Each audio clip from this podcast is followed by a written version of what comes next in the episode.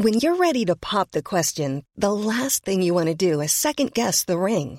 At Bluenile.com, you can design a one of a kind ring with the ease and convenience of shopping online. Choose your diamond and setting. When you find the one, you'll get it delivered right to your door. Go to Bluenile.com and use promo code LISTEN to get $50 off your purchase of $500 or more. That's code LISTEN at Bluenile.com for $50 off your purchase.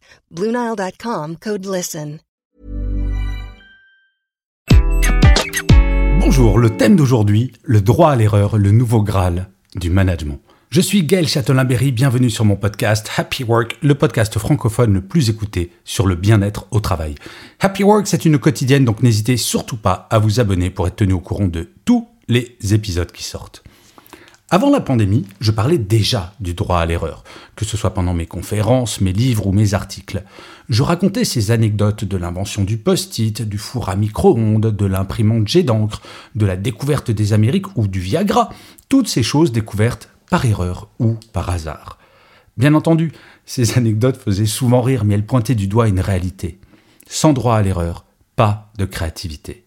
Puis la pandémie est arrivée, et là, ce n'était plus du tout la même blague.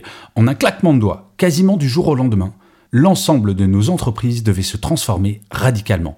Il suffit de parler deux minutes avec un dirigeant ou un DRH pour comprendre la violence du choc. En quelques jours, il a fallu inventer, créer, s'adapter à cette nouvelle réalité. Et il ne s'agissait pas d'imaginer des demi-mesures, puisque la pandémie, elle, ne donnait pas dans le détail. Et qui dit créativité dit erreur. Sauf que là, la situation n'était pas la même. Il y avait une situation globale quand il s'agit de parler de transformation au sein d'une entreprise. Généralement, celle-ci se fait à petits pas, prudemment. Rares sont les entreprises qui décident du jour au lendemain de changer de mode d'organisation du travail globalement ou de modèle économique pour pouvoir survivre. Avec la pandémie, aucune entreprise n'a eu d'autre choix que de changer.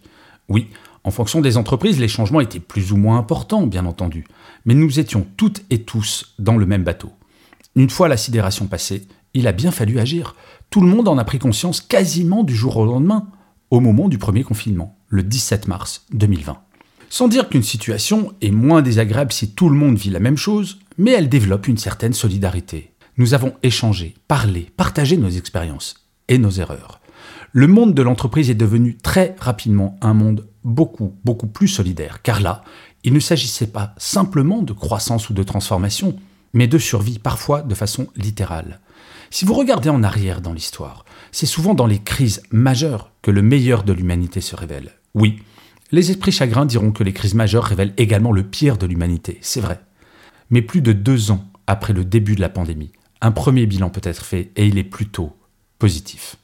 Il y a eu une tolérance accrue. Quand tout le monde est en train de se noyer, on accepte mieux celui ou celle qui nage de façon ridicule. Quand la question posée est la survie, le niveau d'exigence est plus bas.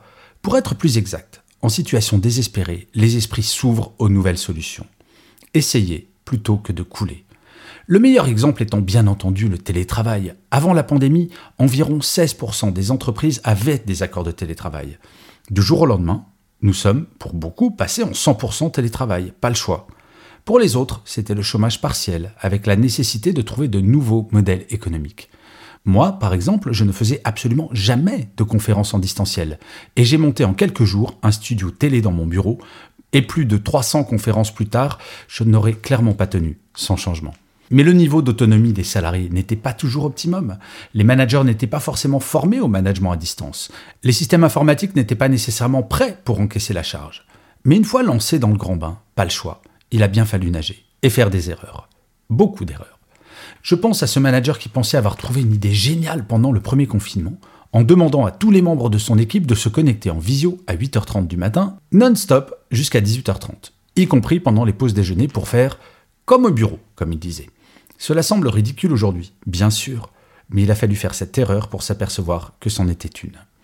Au regard de la gravité de la situation que nous avons toutes et tous vécue, les applaudissements de 20 heures, l'angoisse générée vis-à-vis de notre bien le plus précieux, notre santé, notre travail semblait subitement bien dérisoire, et les erreurs que nous pouvions faire pour le garder finalement totalement acceptable. Nous étions dans l'inconnu et toute action, toute idée dont l'objectif était de s'en sortir était acceptée. Quitte à se tromper, il fallait bien s'en sortir. Et comme le disait Marcel Achard, il vaut mieux se tromper avec tout le monde que d'être intelligent tout seul. C'est vrai, c'est plus rassurant. Ensuite, il y a eu des résultats concrets. Quelle leçon que cette période, mais quelle leçon Exception faite de certaines activités touristiques et événementielles. Nous nous en sommes sortis, et de belle manière en plus.